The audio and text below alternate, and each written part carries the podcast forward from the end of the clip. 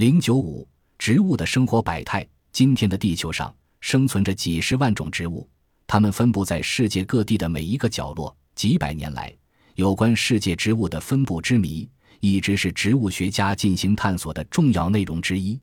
众所周知，由于地理环境和气候条件的限制，在相隔遥远的不同地区，植被类群和植物种类都具有明显的区别，很少有共同之处。但在19世纪的50年代，美国哈佛大学的植物学家阿瑟·格雷在参阅了大量日本的植物标本，并对照了北美的植物之后，产生了一个极大的疑问：为什么亚洲东部的植物种类？与相隔如此广阔的太平洋的北美东部植物相似，与此相反，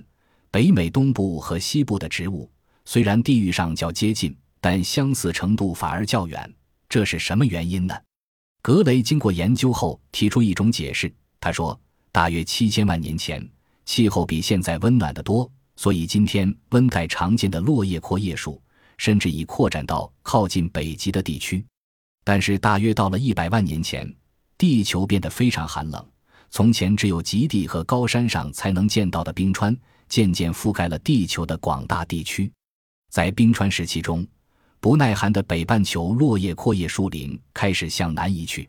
一路沿着亚洲的东侧南下，另一路沿着北美的东侧南下。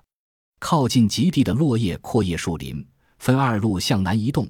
由于隔着太平洋，离得就越来越远了。但是，不久冰川期结束，地球恢复到现在这样温暖时，温带植物再次北上，形成了现在这样分布。而在北美东部和亚洲东部，影响植物生活的种种条件不同，经过长期演变，一点一点地变成了不同的植物。但因为来自相同的祖先，所以直到今天，生长在两地的植物就很相似了。格雷的说法很有道理，但存在着一个疑问。一些植物学家指出，在地球变冷的时期，为什么离极地很近的北半球的温带林，也就是落叶阔叶林，没有沿着北美西部和太平洋沿岸南下呢？不久之后，日本科学家前川文夫提出了一个新论点。他在调查全世界黄金叶钩吻一种植物的分布时发现，黄金叶钩吻的同类都分布在环绕地球的一条线上。这使他联想到著名的大陆漂移假说：北美大陆原先与亚洲大陆连成一块，直到白垩纪时才离开原始的统一大陆，渐渐从南向北漂移成为今天的样子。正因为如此，前川文夫提出，由于在地质史上北美大陆的西海岸曾一度和亚洲东部相连，